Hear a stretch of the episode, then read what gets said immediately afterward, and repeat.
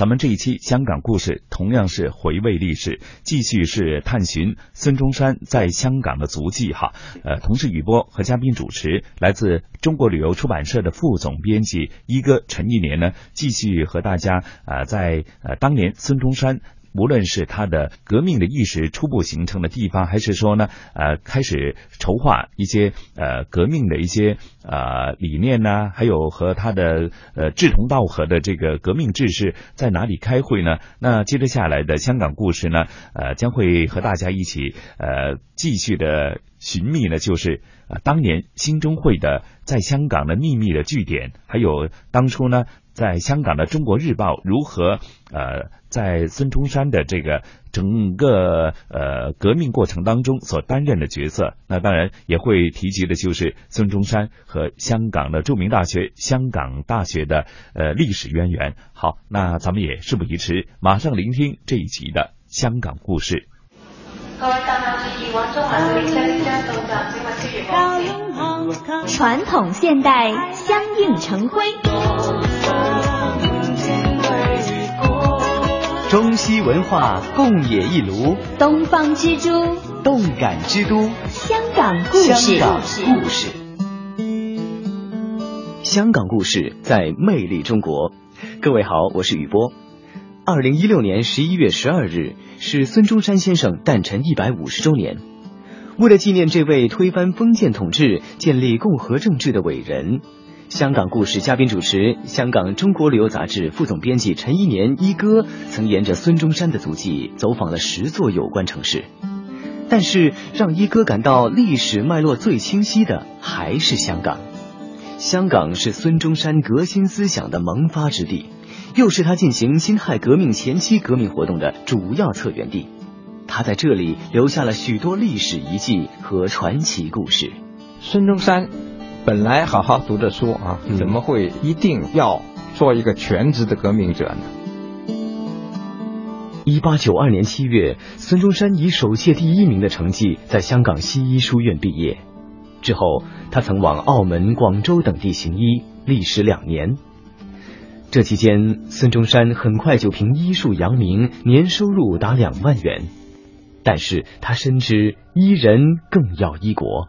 医人就是医好那几个啊，或者几十个啊，但是医国那是千千万万人啊，所以呢，啊，他就想啊，有什么办法能够使啊中国走上一个啊进步的道路？有一件事特别刺激他，嗯，啊，就是中日甲午战争啊，中国大败，嗯，这件事呢对他有很强烈的刺激。其实，在之前他已经写了。一篇万言书啊，就叫做《上李鸿章书》。上李鸿章他其实就是想把自己的抱负啊，能够影响到啊这个国家决策。当然，这是一个比较天真的想法啊。结果李鸿章没见他啊。不久之后呢，呃，甲午战争爆发，清朝大败，呃，北洋海军全军覆没，很惨痛的教训呃。所以呢。他决心啊，就是也要奋而走上革命道路。嗯，呃，这是来他一个最直接的啊，就是立志要推翻清朝啊这样的一个一个奇迹。中日甲午战争大败，孙中山深感清朝廷已不可救药，于是决心发动革命，推翻清朝统治。一八九四年十一月二十四日，孙中山在檀香山创立了兴中会。一八九五年二月，孙中山回到香港，召集旧友陆浩东、郑世良、陈少白、杨鹤龄等人，密谋与杨衢云的辅仁文社联合组成兴中会总会。同年二月二十一日，兴中会总会于中环士丹顿街十三号正式成立。为了掩护，租用的会所外挂上商号招牌“钱亨行”。兴中会在成立不久就策划起义了，起义的地点是在广州啊，呃，这个就叫做重阳节广州首义。孙中山领导的这个呃起义活动中呢，是有几次是在广州的，嗯，啊，这是第一次，所以叫做广州首义。呃，当时呢，呃，是在香港策划，嗯，在香港准备军火啊，还有就招募一些义士。当时比较天真的啊，啊，因为自己的力量不够，就要动用一些呃社团，这种招募呢就比较杂，就成分比较杂啊，所以呢，在他们在行动的过程中很快就泄密了。结果这个在广州的起义呢，并没有成功啊，就被镇压下去啊，而且牺牲了一些人。嗯啊，这个这个事件呢，就使到孙中山不得不逃亡。从此以后啊，就是从，呃，一八九五年的十二月开始啊，一直到，啊，辛亥革命，嗯，一九一一年辛亥革命成功之间的十六年都是逃亡海外啊，那就就就不能再，呃，登陆香港。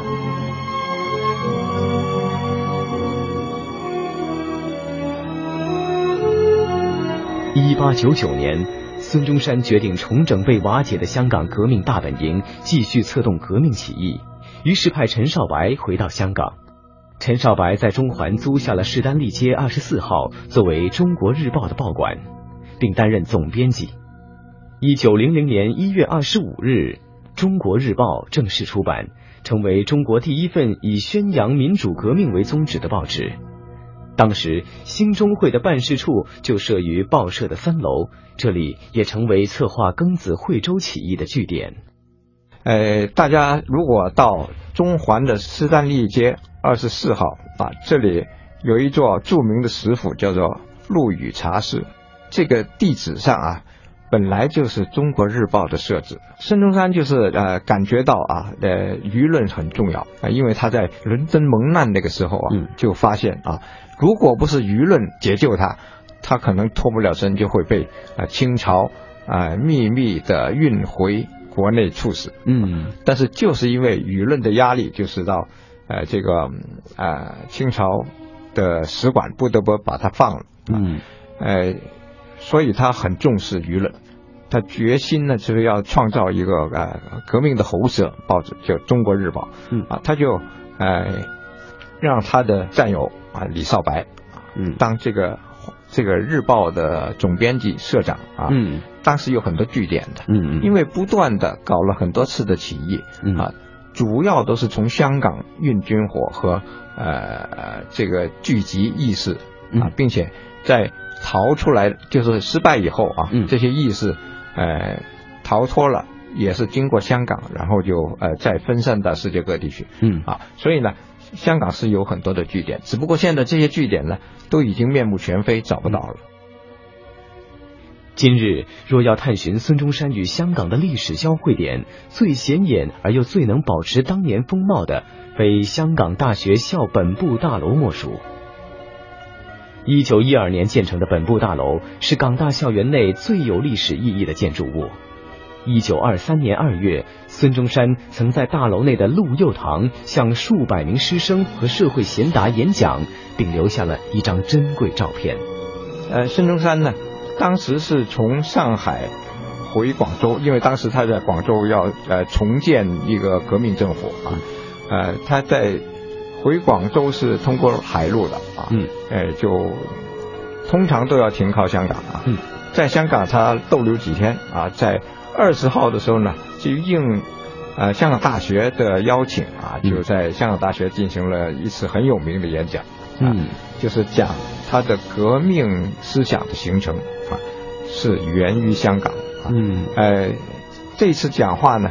有四百多个师生啊，还有呃社会贤达参加啊，哎，他们都是兴高采烈的把他从大校门啊，哎，用椅子把它抬回，呃，抬到这个陆佑堂。陆佑堂就是香港大学本部大楼里边的一个大会堂。嗯，这个会堂现在还在，大楼也在。呃，当时他呃讲完了以后啊，就在大楼外啊跟大家一起合照。这张照片呢，成为一个很有历史意义的、很有名的一幅照片。这张照片成为中国近代史上的珍贵影像。由于港大演讲这一盛事，以及孙中山早年在香港大学的前身香港西医书院就学，香港大学就被列为孙中山史迹径的第一站。